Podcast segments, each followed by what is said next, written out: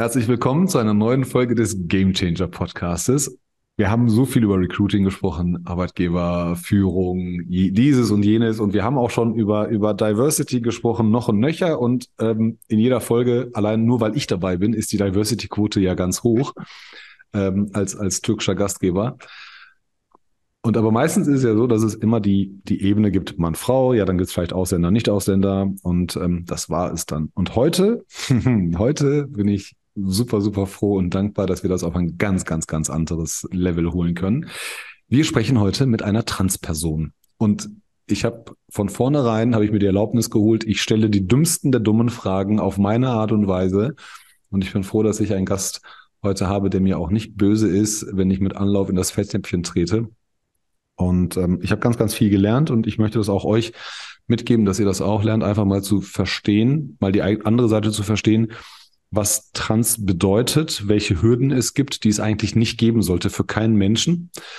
Ähm, und, und was man eigentlich durchmachen muss, um den Status, um ein normales Leben zu führen und den Status zu haben, den man eigentlich gerne hätte. Heute ist bei mir Bex Runge und das Coole bei Bex ist, kann er, kann er sie gleich selber erzählen. Bex sieht sowohl als Junge richtig gut aus, auch als, äh, als auch Frau sieht sie gut aus. Ähm, herzlich willkommen, Bex.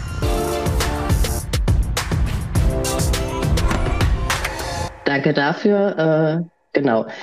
Gleich vorweg, wenn du über mich redest, dann gerne einfach mit S, weil dadurch, dass ich weder männlich noch weiblich bin, benutze ich S-Pronomen und äh, das zeichnet sich dann immer dadurch äh, ganz gut aus, dass ich halt dann auch sprachlich aus der Binarität herausfalle.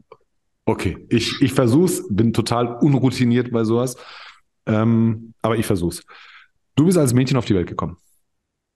Mir wurde bei der Geburt das Geschlecht weiblich zugewiesen. Auf die Welt gekommen bin ich als Baby, wie wahrscheinlich jede andere Person auch. Okay. Ähm, und dann hast du diese ganze Transition durchgemacht. Und ähm, ich will gar nicht, gar nicht, gar nicht, gar nicht ähm, den, den Gedankengang haben, aber wann, wann war das? Wann, wann hast du gesagt, ich will, ich will anders leben? Mmh.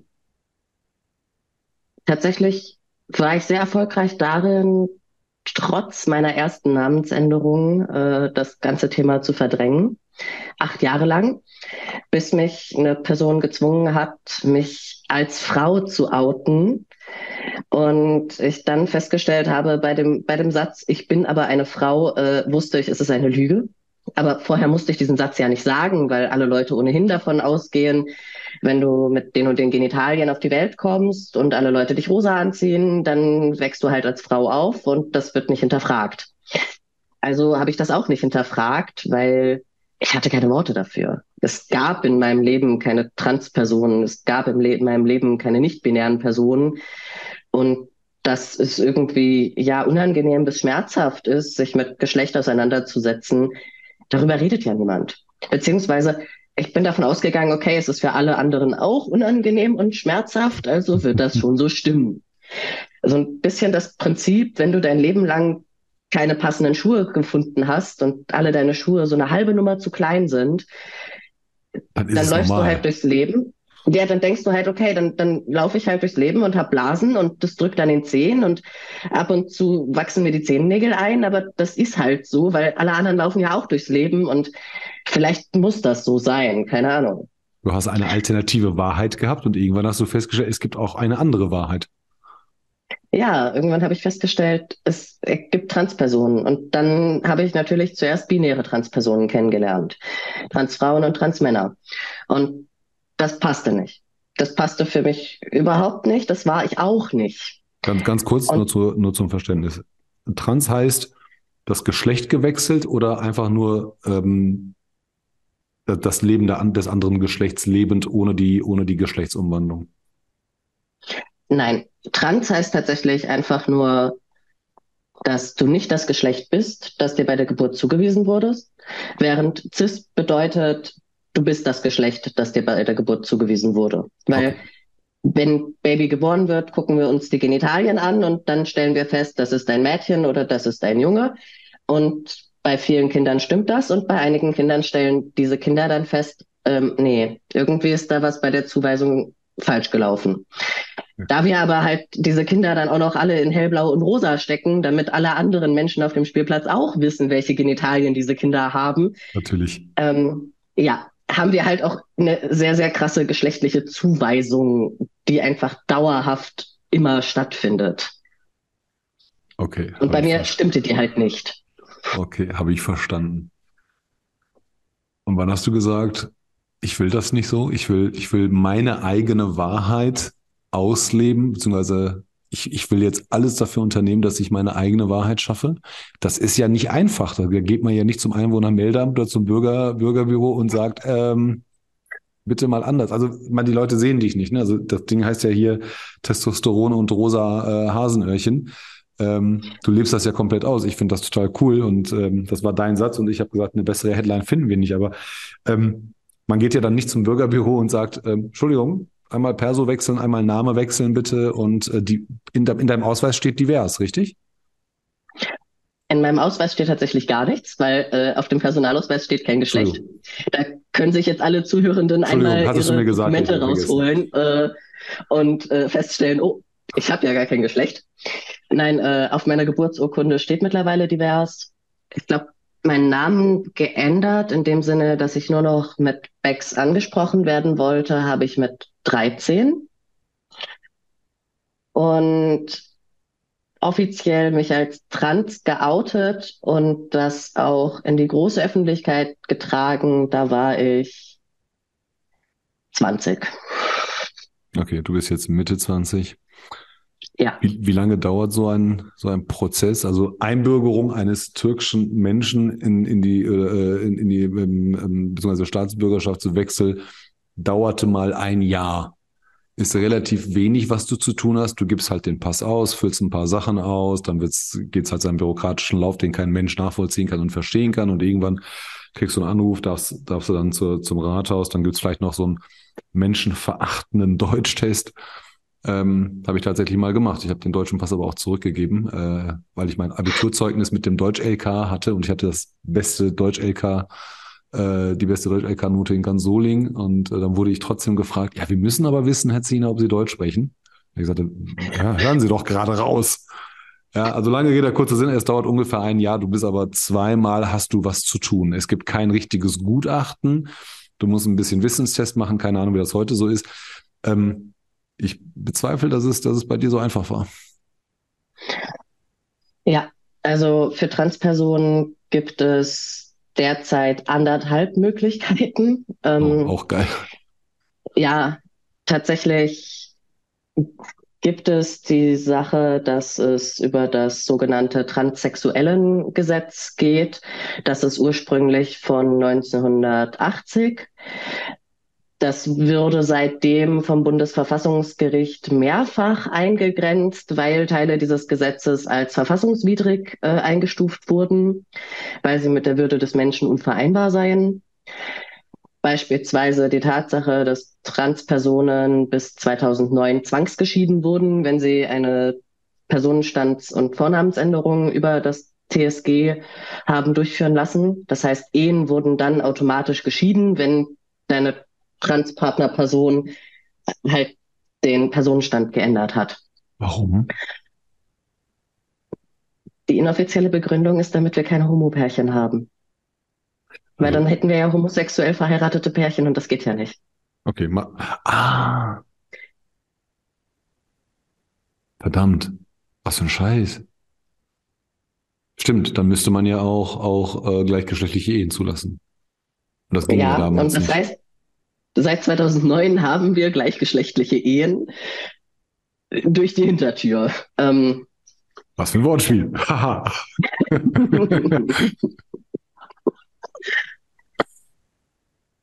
Aber auch bis 2011 mussten Transpersonen, die eine Vornamens- und Personenstandsänderung durchführen lassen wollten, sich einer geschlechtsangleichenden Operation unterziehen. Das bedeutet, sie mussten operativ zeugungs- bzw. gebärunfähig werden, was schlussendlich nichts anderes ist als eine Zwangssterilisierung. Ansonsten war es nicht möglich, den Vornamen und den Personenstand zu ändern. Es gab noch die sogenannte kleine Krass. Lösung. Das ist ja, das ist ja schon, also, also, dass sich da das Bundesverfassungsgericht Gedanken macht, so, hm, das könnte menschenverachtend sein. Also muss man, muss man, glaube ich, nicht prüfen und nicht drüber nachdenken. Aber erzähl weiter, ich bin so ein bisschen schockiert. Ja, die sogenannte kleine Lösung dagegen bedeutete, dass man nur den Vornamen änderte, nicht aber den Personenstand. Mhm. Das heißt, man hatte beispielsweise einen weiblichen Vornamen, aber der Personenstand blieb männlich. Dann war keine geschlechtsangleichende Operation verpflichtend. Aber wenn du später als zwölf Monate nach der Änderung deines Vornamens ein Kind geboren und oder gezeugt hast, nachweisbar, wurde das Ganze wieder rückgängig gemacht. Und zwar nicht nur wie bis heute, dass das in der Geburtsurkunde des Kindes in der alten Variante steht, sondern dass das tatsächlich dann auch für deine Dokumente rückgängig gemacht wurde. Okay, das ist aber nicht mehr so. Nein, dadurch, Nur noch dass beim 2000, kind. ja, dadurch, dass 2011 eben diese Verpflichtung zur Operation wegfiel, steht diese Regelung mit den zwölf Monaten immer noch im Gesetz, kann aber nicht mehr angewendet werden, weil die meisten Menschen eben nicht nur ihren Vornamen, sondern auch ihren Personenstand ändern, weil wenn man die Möglichkeit hat, macht man dann schon beides. Und um das Ganze dann durchführen zu lassen, muss man vorher zwei bis drei Gutachten, das kommt auf die Stadt an, durchführen lassen, ähm, eine psychiatrische Diagnose bekommen. Dass alles, oben, war noch ein, dass alles oben in Ordnung ist. Nein, dass man trans ist. Trans zu sein ist eine psychiatrische Diagnose. Er erklär mir es. Um, naja, damit du im ICD-10 steht trans, also entweder ähm, männlich zu weiblich oder weiblich zu männlich, Transsexualität, ja. als eigenständige psychische Diagnose drin. F64. Äh, und dann die jeweiligen Zahlen dahinter sind das genauere. Okay. Mein Geschlecht ist eine psychiatrische Erkrankung. Ja, eben. Das ist das, was ich nicht verstehe. Wir reden doch, wir reden doch über Toleranz. Wir reden doch über, über lass jeden so sein, wie er will. Und wir reden doch immer darüber, dass wir inklusiv sein sollen. Wir reden doch darüber, dass, dass alle alles sein sollen. Wir haben uns, ähm, wir machen hier Sachen für Veganer, Vegetarier, ähm, wir reden von Frauen in Führungskräften, wir reden ganz, ganz viel Toleranz über allen. Wir können doch nicht hingehen und sagen, da gibt es aber eine Gruppe, ähm, das ist eine, das ist eine Diagnose, das kann doch keine Diagnose sein. Was ist das denn für eine, was ist das denn für eine Bezeichnung? Können wir auch direkt sagen, eigentlich ist das, ist das gesellschaftlicher Müll, den wir hier haben. Homosexualität war auch sehr lange eine Diagnose. Ich weiß. Ähm, aus, aus dem gleichen Bereich kommt tatsächlich dann auch die Diagnose als trans. Und im ICD-11 ist es, ist Transgeschlechtlichkeit keine eigene Diagnose mehr, sondern da drin bleiben beispielsweise die Geschlechtsdysphorie als Diagnose ähm, und eben auch die dadurch entstehenden Folgeerkrankungen wie beispielsweise Depressionen, das finde ich tatsächlich noch sinnvoll, weil dann eben auch medikamentöse Dinge wie beispielsweise eine Hormontherapie oder auch Operationen über die Krankenkasse abgerechnet werden können, ähm, anstatt dass ich beispielsweise bis zum Rest meines Lebens mein Testosteron selbst bezahlen muss. Das heißt, dann ab dem ICD-11 wird Transgeschlechtlichkeit ähnlich behandelt wie eine Schwangerschaft. Auch eine Schwangerschaft ist eine Diagnose, aber eben keine Krankheit und ich, keine Genau. Psychische Erkrankungen. Genau. Ist, ist, eine ist eine Konsequenz aus einer Handlung heraus. Ja, es ist, ist, ist was, was, was ganz anderes. Aber ähm, wir hatten ja im Vorgespräch, hattest du mir gesagt, nur ganz kurz, ich, ich will das nicht vergessen, weil ich einfach ähm, finde, dass es sehr, sehr wichtig ist. Eine Transperson, die, wie du jetzt gerade, ähm, Geschlechtsstand ist geändert und, und ähm, Name ist geändert und alles gut. Du hast den Kampf gemacht. Wir müssen, wir werden ja gleich noch über dieses eine Gutachten von der Charité sprechen und die Kosten und so weiter. Ähm, und dann sagtest du ja, bis, bis damals oder bis vor wenigen Jahren gab es das ja auch noch, du hättest, also wenn du innerhalb von zwölf Monaten das Kind zeugst oder ein Kind bekommst, dann wird es ja rückgängig gemacht. Heute ist es ja so, da wollte ich den Exkurs machen, du machst diesen ganzen Kampf. Es ist eher, es ist, es ist ein Kampf und es ist ein Aufwand, den man betreibt mit Kosten, mit Bürokratie und allem drum und dran. Und irgendwann hast du halt deine neue Wahrheit, deine eigene Wahrheit, die du eigentlich immer haben wolltest. Und ein Kinderwunsch hat ja damit nichts zu tun, ob du Mann bist, Frau bist, ob du ehemaliger Mann, was auch immer. Und ähm, jetzt entscheidest du dich in zwei Jahren, dass du sagst, ich möchte ein Kind haben mit, mit einem, einem Partner oder mit einer Partnerin. Ähm, dann steht, und wenn das Kind gezeugt wird, also keine Adoption ist, ähm, dann steht in der Geburtsurkunde des Kindes nicht dein jetziger Status drin. Da steht ja der Status drin, den du ursprünglich mal hattest. Das heißt, genau. du, du willst in der Geburtsurkunde deines eigenen Kindes, hast du, nachdem du deine eigene neue, e echte Wahrheit geschaffen hast, wirst du in den Ursprungszustand zurückversetzt in der Geburtsurkunde des Kindes und da stehst du mit deinem damaligen Namen und dem damaligen Geschlecht. Wird genau. natürlich vorne und hinten nicht klappen, wenn dieses Kind mal groß ist, wenn es mal irgendwie andere bürokratische Sachen haben wird, wenn es mal erben soll und so weiter, wird es ja Riesenprobleme haben, weil das eine gibt's nicht mehr, aber das wird eingetragen und das andere, was ja heute ist und die Realität ist, die wird nicht im, in der Geburtsurkunde eingetragen. Hat, kannst du mir das mal in zwei Sätzen erklären, warum? Die Begründung ist, dass man es Kindern nicht zumuten könnte, dass sie mit, sich mit Transgeschlechtlichkeit oder Transeltern auseinandersetzen müssen, sondern dass es eben schlussendlich darum geht, dass die Person, die das Kind gebärt, ist automatisch eine Frau und eine Mutter. Die Person, die das Kind zeugt, ist automatisch ein Mann und ein Vater. Und das wäre eine allumfassende objektive Wahrheit, die dann im Zweifelsfall auch mit dem Eintragen einer nicht existenten Person ähm, geschaffen werden müsste. Das heißt, schlussendlich geht es hierbei ausschließlich um meiner Meinung nach komplett veraltete Normen und gesellschaftliche Regeln, die die heterosexuelle Kleinfamilie ähm, darstellen sollen, gegen die de facto Realität. Also ich meine, nur weil Leute das da jetzt in diese Geburtsurkunde reinschreiben, ändert sich meine Geburtsurkunde nicht.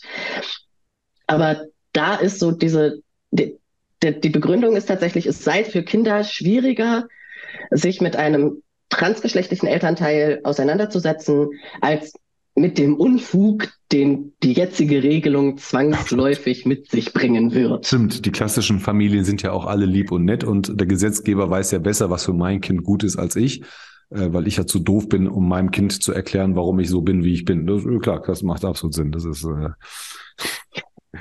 Ganz ja, davon abgesehen, dass das Kind damit da, dauerhaft leben muss, dass das jeweilige Elternteil dann zwangsgeoutet wird und sich ohnehin dann alleine durch dieses Outing und dieses Zwangsouting ja, ja, immer wieder dem auseinandersetzen muss. Das heißt, diese Regelung Schule, sorgt Kita, eher dafür, klar. dass es jedes Mal wieder ein Thema wird, als es einfach einzutragen und dann ist die Sache gegessen. Verdammt. Ja, ja, hast du recht. Also unnötiger, unnötiger Stress, den man eigentlich, also es gibt in Amerika gibt's ja Don't Ask, Don't Tell. Frag mich nicht und ich muss es nicht sagen, aber wenn du mich fragst, sage ich's. Ja, und, und das wäre hier vielleicht auch angebracht gewesen, aber es wird ja von Anfang an, bist du rechtlich oder, oder, oder behördlich, bist du schon transparent und, und es wird halt Probleme geben oder, oder es wird halt unangenehm sein für das Kind. Es fängt an schon in der Kita und dann in der Schule und so weiter. Und dann bringst du halt Menschen in die Situation, das halt doof wird. Ansonsten lass es doch einfach, mein Gott. Also es ist, lass doch als, den Menschen, wie, wie sie es, wie sie es machen wollen. Wie lange dauert das? Also, ja, bitte. Als Transparent bist du mit dieser Transparenz halt auch äh, einfach in einer Position, die dich auch einfach teilweise in gefährliche Situationen begeben kann, weil wenn ich beispielsweise nach Texas fliegen wollen würde, würde ich jetzt nicht unbedingt mit einem riesengroßen Hai, ich bin trans, ähm, durch die Gegend laufen wollen. Und gleichzeitig ist aber, wenn ich ein Kind hätte und mit diesem Kind zusammen nach Texas fliegen würde, müsste ich immer die Bestätigung dabei haben, dass ich trans bin und dass ich das geändert habe, damit ich verrückverfolgbar bin, dass ich zu diesem Kind gehöre. Was bedeutet, dass die Länder, in die Transeltern mit ihren Kindern einreisen, einfach auch nochmal minimiert werden. Ich möchte nämlich einfach in gewissen Staaten mich da nicht den Behörden diesbezüglich ausliefern. Ja gut, Amerika ist ja äh, für, für mich auch kein Land. Es ist ein reines Business äh, mit, mit Grenzen und hat mit Menschenrechten auch keine Ahnung, aber, aber zeigen gerne mit dem Finger auf andere. Aber andere, andere Geschichte. Ähm, der Prozess dauert lange, also bis du deinen Status und deine Wahrheit so hattest, wie du es dir immer gewünscht hast. Ähm, es gibt ein paar Gutachten, und es gibt Kosten. Fangen wir mal mit den Kosten an. Was kostet das? Also Staatsbürgerschaft wechseln oder neuen Ausweis, weiß ich, kostet, also, pff, was kostet mich das? Wenn, wir, wenn ich meinen türkischen Pass verlängere, kostet mich das, glaube ich, 150, 200 Euro. Da gehe ich hin, mache einen Termin, ähm, bin da und bin nach einer halben Stunde raus und dann ist es alles okay. Da, da habe ich fünf Jahre Zeit, mich darauf vorzubereiten. Länger kriege ich den nicht verlängert. Ähm, ist, glaube ich, nicht mit 200 Euro bei dir erledigt, ne? Also bei einem Wechsel über das TSG muss man die Gutachten selber bezahlen.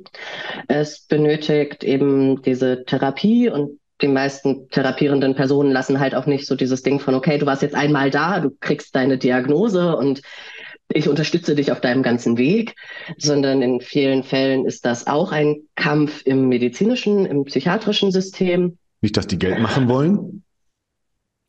Ja, vor allen Dingen gibt es halt immer noch sehr viele Vorurteile gegen Transpersonen und man muss ja wirklich, wirklich ähm, überprüfen, ob diese Person wirklich, wirklich trans ist. Und Stimmt, weil wenn, wenn, wenn man was übersieht, hätte man ja selbst einen Schaden. Äh, klar, ich, ich sehe die Ironie.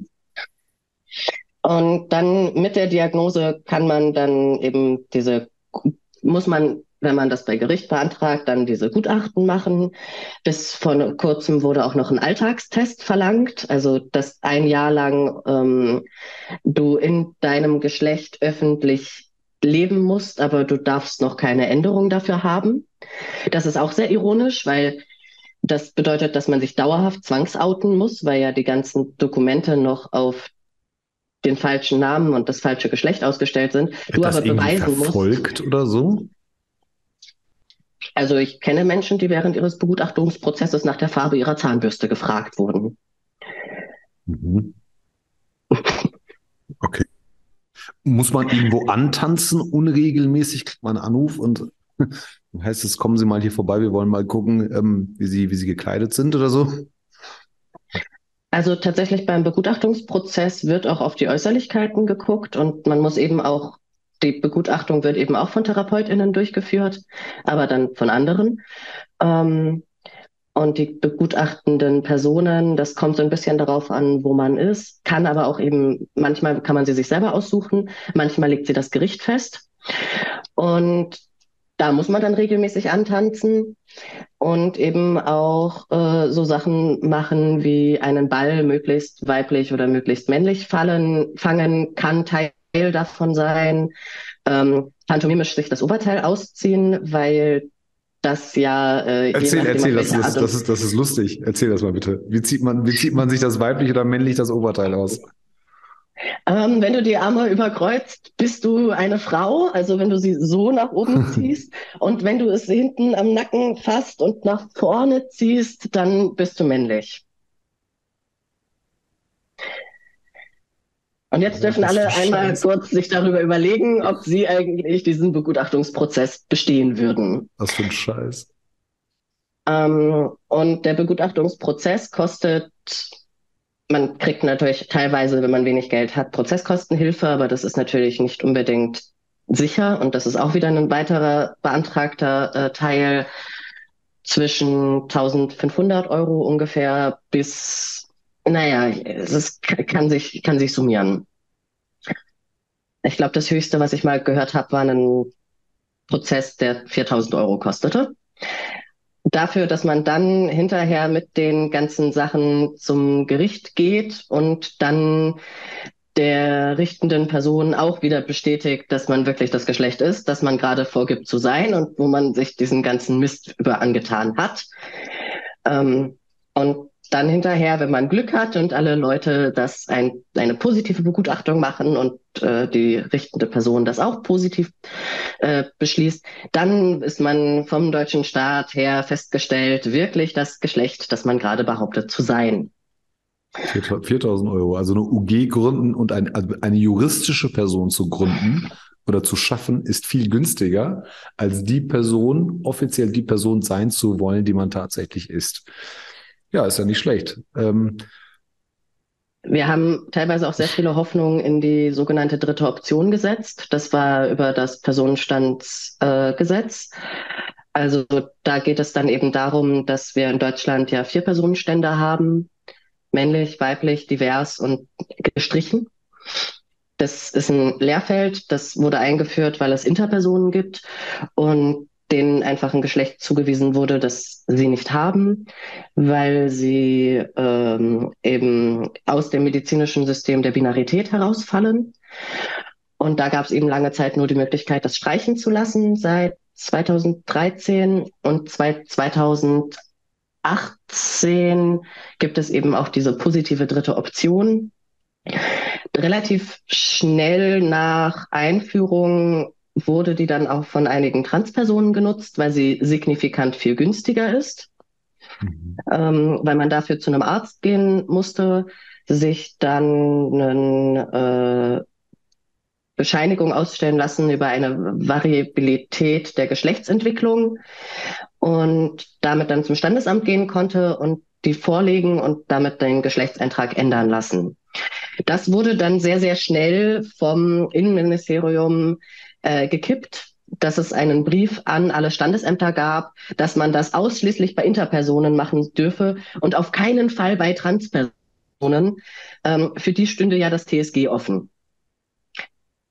Mit, mit all seinen netten ähm, Möglichkeiten. Ich befürchte, ich befürchte, dass es in der, in der, in diesem Prozess, in diesem Gesetzgestaltungsprozess nicht eine Transperson befragt worden ist, befürchte ich.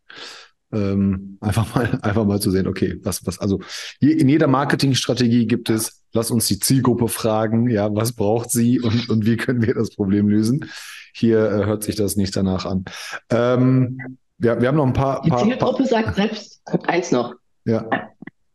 Die Zielgruppe sagt Selbstbestimmungsgesetz. Ähm, das wird gerade seitdem die SPD gemeinsam mit der CDU und der AfD den ersten Entwurf dessen abgelehnt hat, äh, von Quartal zu Quartal verschleppt. Derzeit ist die Idee, dass das, naja, vor der Sommerpause nächsten Jahres kommen soll oder auch nicht. Wow.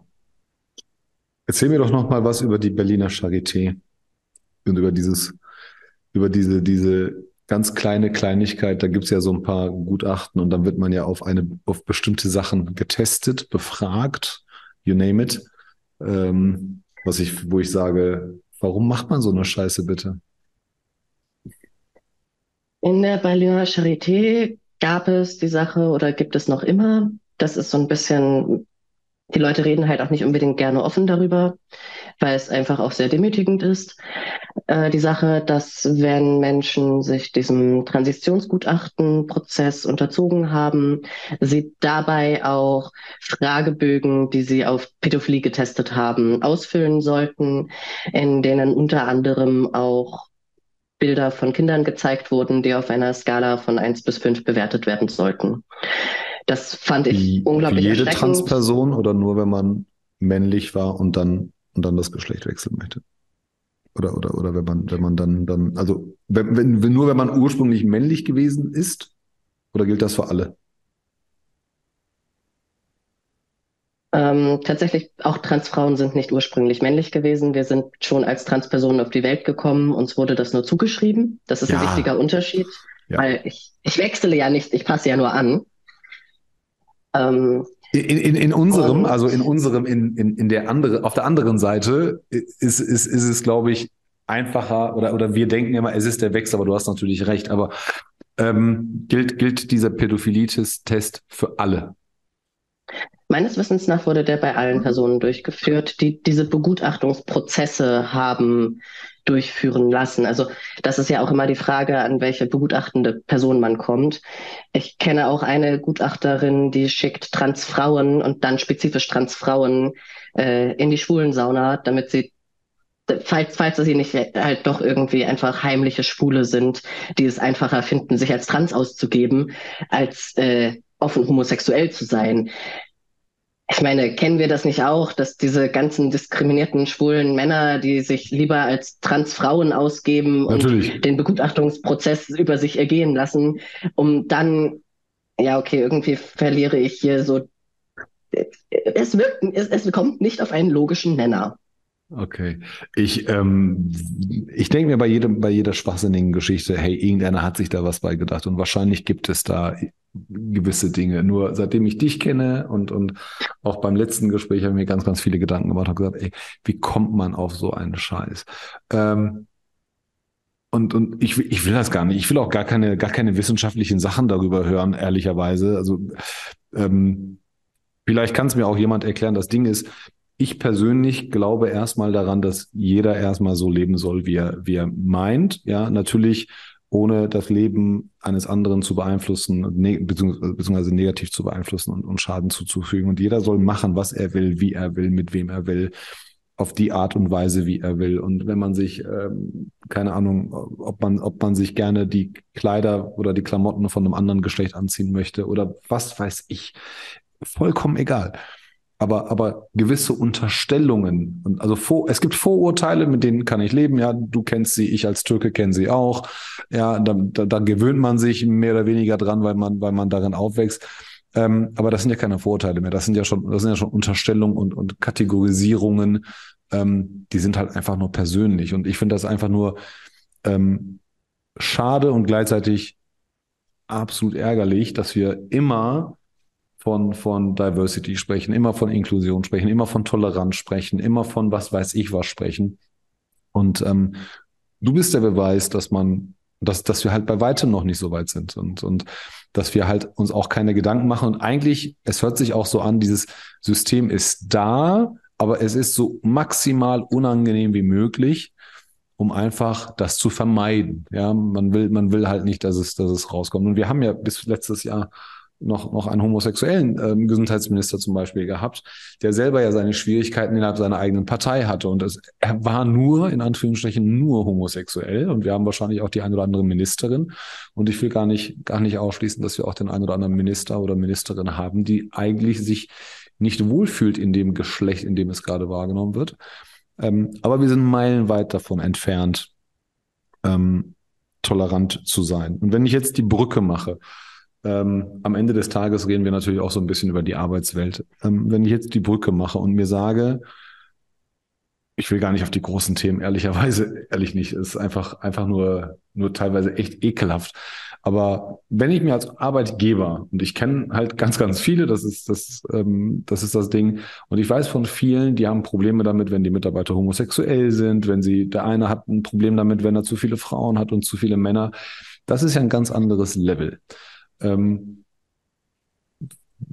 du hast Erfahrungswerte wie Transpersonen, die sich noch nicht, sagt, sagt man geoutet? Ja, ne? Ja. Ja, die sich noch nicht geoutet haben ähm, oder, oder vielleicht auch doch geoutet haben. Ähm, was macht das in der Arbeitswelt mit diesen Menschen? Und, und, und wie, und wie sieht ein durchschnittlicher Arbeitgeber das Thema Transperson eigentlich an im Moment? Im Moment bevorzugt gar nicht, weil wenn ich beispielsweise irgendwie mich durch Bewerbungsprozesse klicke oder auch Bewerbungsprozesse begleite, das erste, was du irgendwie, wenn du dich für irgendwas anmeldest, ähm, eintragen musst, ist deine Anrede. Bist du ein Mann oder eine Frau? Und dann sitze ich da und bin schon, ähm, Hast schon keinen Bock mehr. Ja, ich meine, man kann es machen wie die Deutsche Bahn und tatsächlich äh, ein Urteil kriegen, dass sie die Anreden ändern müssen und jetzt gehen sie, äh, verklagen sie, also gehen sie in den Gerichtsstreit, dass sie nicht in Revision gegen dieses Urteil gehen durften. Ähm, und das wird sich nochmal ewig hinziehen. Also das ist so ein bisschen gerade das, wie, wie viele Unternehmen damit umgehen. Aber, aber also, in jeder Stellenanzeige steht ja MWD, ne? Also ist ja nicht so, dass es, dass es nicht geht. Also man kann ja gewisse Sachen ändern. Auch, also man muss ja nicht dahinter stehen. Wir können niemanden dazu zwingen, dass er dahinter steht, aber wir können ja, wir können ja sagen, hey, da hast du es gemacht und mach's doch bitte auch in dem, in dem Online-Formular. Ja, und das funktioniert halt nicht gut. Ähm, ein anderes Beispiel ist dafür, dass Ich wollte in Sachsen mir 2020 die Impfung online äh, äh, äh, den Termin vereinbaren für die Corona-Impfung. Das ging nicht. Mit dem Personenstand divers stützte das Programm ab. Jedes Mal. Ich, ich, ich habe höre, 2020, ich höre jetzt einen, also ich höre jetzt die Zuhörer, die dann sagen, mein Gott, dann mach, dann trag doch irgendwas ein, dann nimm doch M oder W. Ja, geht nicht, weil in meiner Krankenakte ist das die eingetragen und du musstest ja, um die Impfung zu vereinbaren, die gesamten Daten, die auf deiner Krankenkassenkarte standen, äh, eintragen. Und ich habe dann tatsächlich mal mit einer Person gesprochen, die in solchen ähm, Behörden arbeitet. Intern haben sie ein Dropdown-Menü, weil ich ja meinen Personenstand geändert habe. Im Dropdown-Menü ist aber dann ein Dropdown-Menü ist aber in dem Vergleich dieser, dieser Technik nicht vorgesehen, weil sie einfach nur eine Wenn-Dann-Loop macht.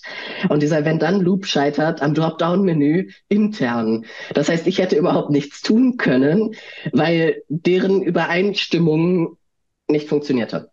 Ja, alle, alle BIler, alle Data Scientists, alle Datenbankspezialisten, die ich im Netzwerk habe, hört euch das bitte an.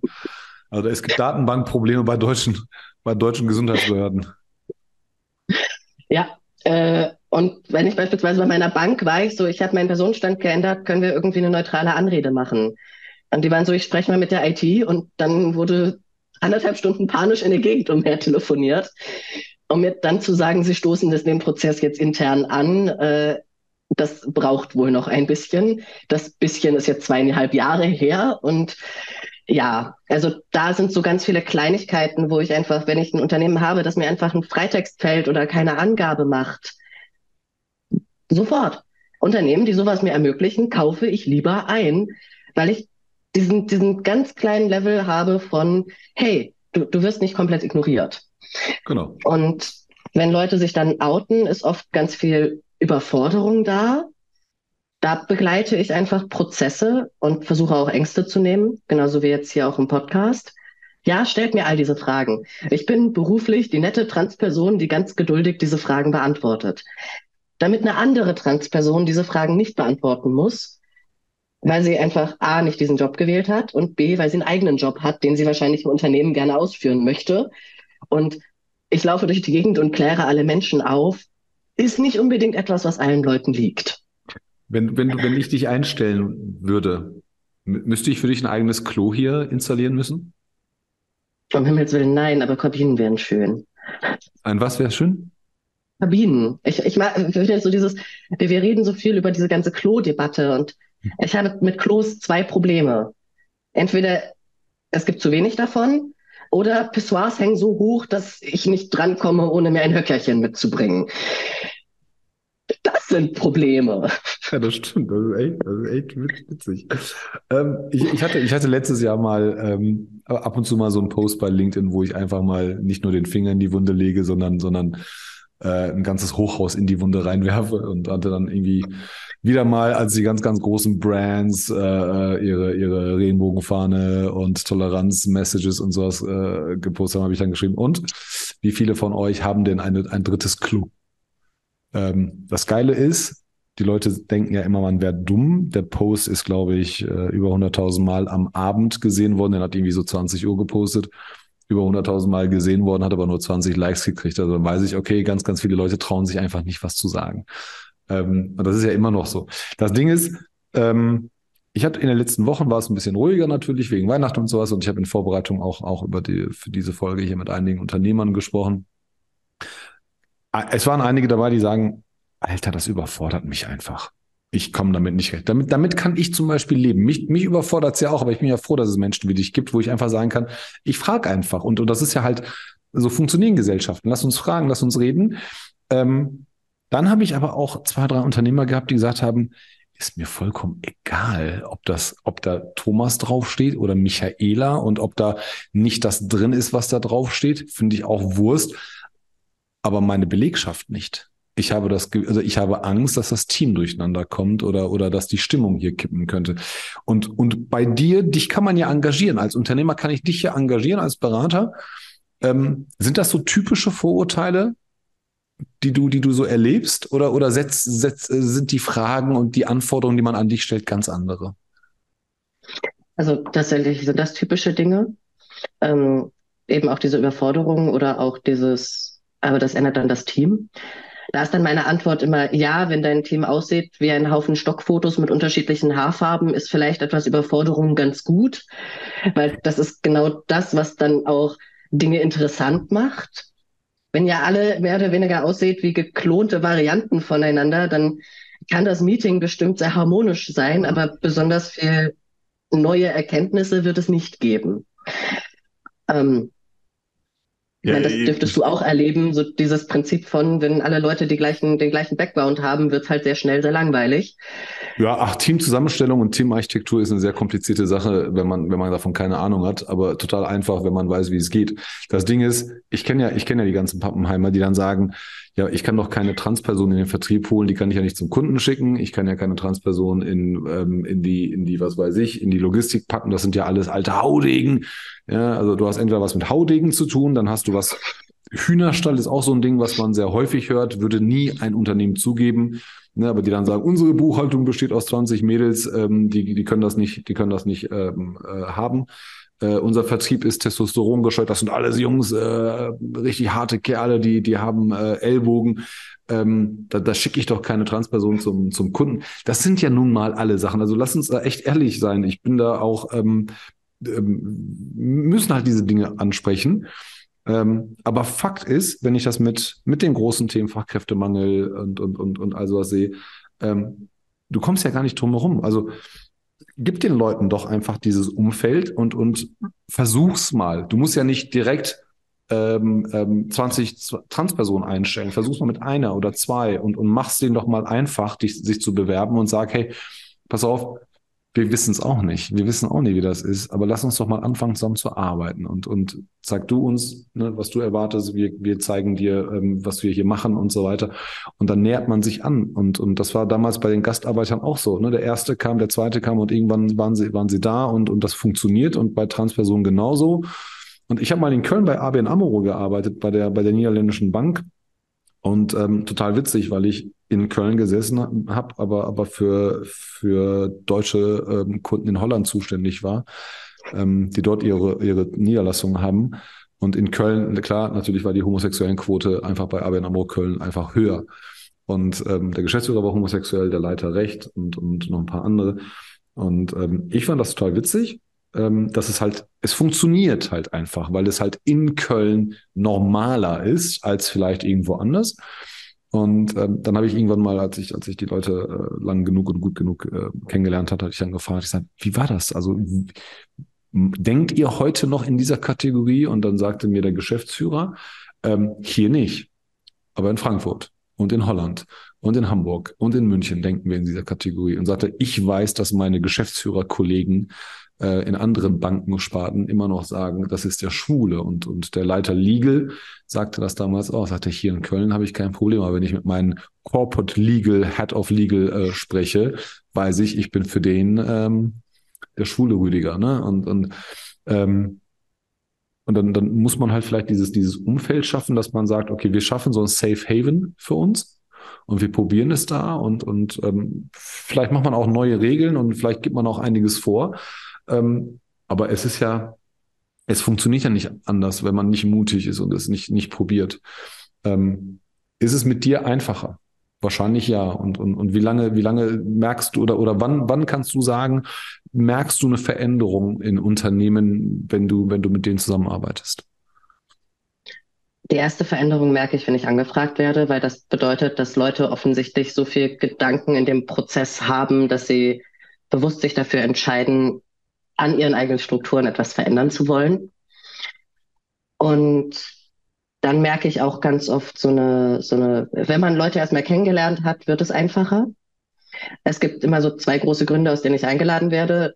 Menschen haben von dem Thema gehört und wollen sensibler werden.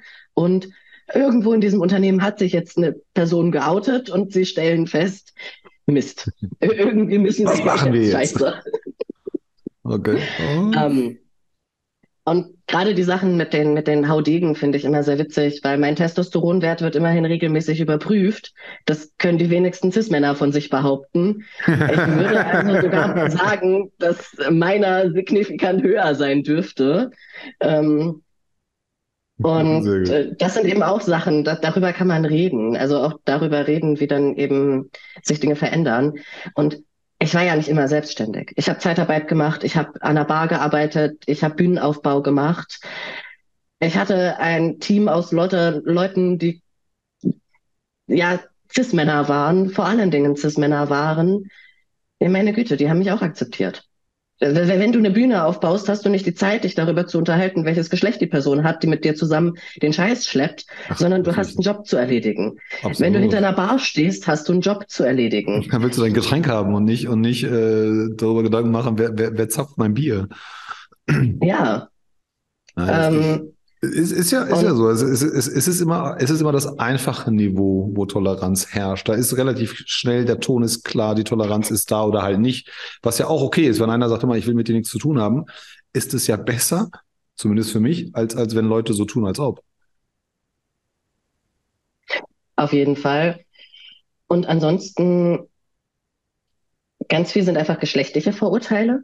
So, deshalb ich meine, gerade ich spiele halt auch mit geschlechtlichen Stereotypen. Das macht mir auch sehr viel Spaß, weil Leute erwarten eine Transperson auf Testosteron und dann sitze ich hier mit rosa Kitty-Headset und Hasenohrenstuhl und Menschen sind so, okay, äh, und dann kann man drüber reden.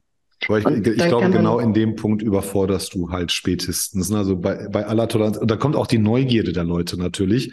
Ähm, ne? es, ist, es ist halt dein, de, deine Sache, ne? aber ich habe dich jetzt ja auch gefragt, okay, stehst du auf Männer, stehst du auf Frauen äh, und was bist du dann? Klar. Ähm, und ich glaube, das, das ist natürlich dann auch mal sehr, sehr persönlich, klar. Aber wenn man dieses Gespräch führen kann, dann ist, glaube ich, auch ein Zeichen dafür, okay, die, die haben das jetzt gecheckt, die haben das jetzt verstanden. Und, ähm, und, dann, und dann ist das Gespräch, glaube ich, ähm, die emotionale Gesprächslage ist dann, glaube ich, durchweg positiv. Aber die Neugierde der Leute wirst du natürlich nicht, nicht stillen können. Und diese Fragen haben sie natürlich. Ähm, aber, aber es ist gut, wenn man an diesen Punkt kommt, weil du dann ganz genau weißt, okay, wir haben den ganzen Scheiß jetzt hinter uns gelassen und jetzt kommen wir halt zu den, zu den, zu den eher typischen Themen. Ne? Wie funktioniert was und wie und mit wem? Ähm, das ist dann, das ist dann, glaube ich, der Indikator dafür, dass man, dass man, dass man irgendwie so eine, so eine Connection hat oder sowas. Ja, und das Ding ist auch, wenn sie mit mir zurechtkommen, sind die meisten Transpersonen, die bei Ihnen sich geoutet äh, haben oder die bei Ihnen sich outen werden oder die bei Ihnen anfangen, höchstwahrscheinlich äh, wirken die dann im Vergleich auch einfach zahmer, bodenständiger und zurückhaltender. Und damit ist dann dieser Punkt von mir auch so, hey, wenn ihr damit zurechtkommt und euch das nicht mehr überfordert, seid ihr auch einfach besser gerüstet gegenüber den Dingen, die da noch kommen werden. wenn, ihr mich, wenn ihr mich überlebt, überlebt ihr alles. Die, die schönsten Erlebnisse habe ich, wenn ich Veranstaltungen halte und hinterher sich Leute bei mir outen, die sich vorher noch nicht geoutet hatten. Die sagen, ich habe mich hier nicht getraut, aber es war ein unglaublich sicherer Raum, den du für Leute wie mich geschaffen hast. Und du hast mein Team informiert und fortgebildet und ich fühle mich jetzt hier sicherer, selbst wenn ich noch nicht weiß, ob ich mich dem Team gegenüber oute. Das heißt, ich sammle auch mehr Outings als die anderen KollegInnen. Aber ich kriege dann auch das Feedback. Ich fühle mich jetzt hier sicherer. Ich weiß jetzt, dass die Leute mehr Wissen haben. Aber ich musste das hier nicht vermitteln. Ich musste mich selbst nicht so exponieren. Und ich glaube, das ist auch was, weil, wo, wo ich den wichtigen Punkt sehe selbst wenn Firmen nicht wissen, dass sie eine Transperson haben, ihr könnt es nicht ausschließen. Und die Leute, über die ihr redet, hören im Zweifelsfall mit. Wie lange dauert so eine Zusammenarbeit mit dir, damit es gut wird im Durchschnitt? Oder wie lange sollte man, ähm, ist, ist wahrscheinlich ein dauerhafter Prozess natürlich auch, aber, aber wo sagst du, kann man aufhören, zu arbeiten, ruhigen Gewissens und sagen, okay, die haben, die haben jetzt ein anderes Wissenslevel, die haben eine andere, andere Wahrnehmung jetzt. Sind das dann Monate, sind das Jahre? Also in den meisten Fällen werde ich für Einzelfortbildungen angefragt, die sich dann, weil Leute feststellen, oh Gott, so groß ist unser Unwissen, in regelmäßige Supervisionen äh, ausdehnen. Und das finde ich immer eine sehr schöne Sache, weil dann Leute eben auch oder weil dann Führungskräfte auch feststellen, ich brauche hier Unterstützung. Es ist nicht mit dem einen Regenbogen-Workshop getan. Das finde ich immer sehr schön.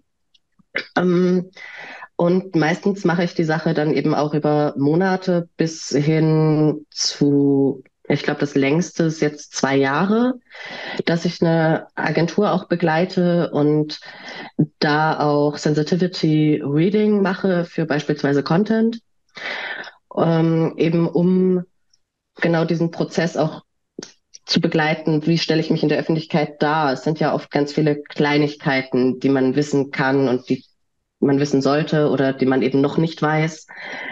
Und naja, bisher sind die Leute einfach so, okay, wir, wir sind so begeistert von dem Fortschritt, den wir in unserem Wissen gemacht haben, aber auch wir kriegen keinen Shitstorm mehr, weil wir nicht irgendwie in die Fettnäpfchen treten und dann hinterher öffentlich lernen müssen, mhm. dass sie eben seit zwei Jahren kontinuierlich äh, mit mir auch mit zusammenarbeiten oder mit Minzgespinst zusammenarbeiten. Und ansonsten mache ich es gerne so eine Mischung aus Workshop-Tagen, also Fortbildungstagen, dann immer so 16 Stunden, zwei Tage und dann Supervisionen, um zu gucken, okay, was hat bei euch noch gearbeitet? Weil es arbeitet immer. Ich kann gar nicht mein ganzes Wissen und den Alltag in solche Veranstaltungen packen. Aber ich kann gucken, was arbeitet jetzt bei den Leuten? Mit was kommen sie später wieder? Und dann machen wir halt ab und zu nochmal ein Supervisionsmeeting und dann ähm, und gucken, okay, wo stellt ihr gerade fest, okay, da fehlt uns noch was. Hm. Wo mhm. wollt ihr gerade noch ansetzen? Ja. Mach, machen Sinn. Nee, ich ich, ich finde es gut. Also ich finde, ich finde, wir brauchen das einfach auch, ähm, weil wir als, als Nicht-Trans-Person einfach viel zu wenig ähm, Wissen haben. Das ist ja, ich sage immer, es gibt ja Menschen in Deutschland, die haben keine ausländischen Freunde, die waren noch nie bei einem Türken oder Araber zu Hause, geschweige denn, dass sie ein Zuhause hatten. Ähm, und, und die Zahl, und die Zahl der, der, der nicht deutschen Menschen ist ja, ist ja deutlich höher als, als die der Transperson. Wahrscheinlich, wahrscheinlich, ne? Wir wissen es halt einfach nicht. Ähm, aber, aber auch da ähm, brauchen wir das einfach, um, um, um diese, diese Mauern einzureißen, ähm, um, um sicheren Raum zu geben, um auch mal aufeinander zuzugehen und zu sagen, okay, lass, lass uns einfach lernen. Ich finde das total wichtig, weil ansonsten sind diese ganzen Diskussionen einfach nur Show. Ja, wenn ich das sehe, äh, also die, die Dimension immer Mann, Frau oder, oder Deutsch und Ausländer ist auch wichtig, keine Frage. Aber es gibt halt viel mehr. Und, und Toleranz hört nicht davon da, dann auf, wenn ich, wenn ich einfach mehr Frauen in der Führungsetage habe oder, oder mehr Ausländer in der Führungsetage habe. Äh, und es geht auch gar nicht, gar nicht um die Führung. Es geht einfach darum, dass man gemeinsam was machen kann, gemeinsam zusammenarbeiten kann, gemeinsam seine Ideen einbringen kann. Und das kann heute der Türke sein, morgen die Frau, übermorgen die Transperson und, und was weiß ich was und, und zum Wohle eines Unternehmens gemeinsam mit gleicher Chance, mit Chancengleichheit und Gerechtigkeit gleichzeitig, ähm, bei vernünftiger Bezahlung, aber auch, wie gesagt, bei, bei gelebter Toleranz und offener Kommunikation, wo, wo es halt immer dran scheitert. Ja, ich äh, äußere mal jetzt nicht die Dinge, die mir dann ähm, gesagt werden, wenn die Türen zu sind und die Geschäftsführer gucken mich an und sagen mir dann eigentlich genau das Gegenteil, was auf der, auf der Homepage steht. Ähm, und das, das wird, das wird ja wahrscheinlich bei dir nicht anders sein.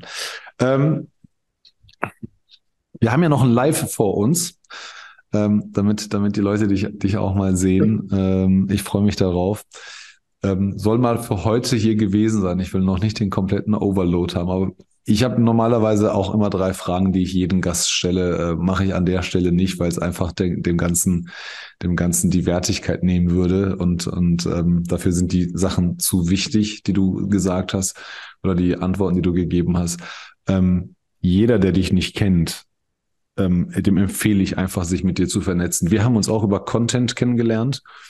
Ähm, bin ehrlich sehr, sehr froh, dass wir uns kennengelernt haben. Bin ein richtig toller Mensch ähm, vieles überfordert mich noch, ähm, aber, aber, aber du hast mir ehrlich, ähm, sage ich in aller Aufrichtigkeit, ähm, ich genieße das, wenn ich, wenn ich solche Gespräche führen kann, wo ich keine Angst haben muss, wie ich was frage und der andere nimmt es nicht schief auf. Ähm, das macht schon vieles leichter und einfacher. Und ich gönne dir wirklich alles, alles Gute und wünsche dir auch alles Gute.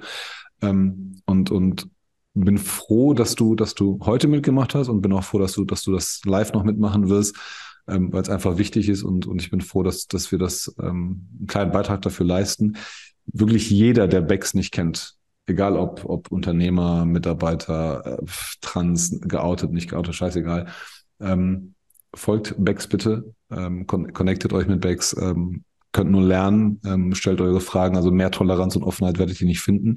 Eine Sache, auf die bestehe ich, die hat mein guter Freund Andreas Wiener mir beigebracht. Du hast das letzte Wort. Allen anderen sage ich jetzt schon mal vielen Dank fürs Zuhören. Und ähm, Becks Gäste haben das letzte Wort, dürfen alles sagen, was sie wollen, außer Danke für die Einladung.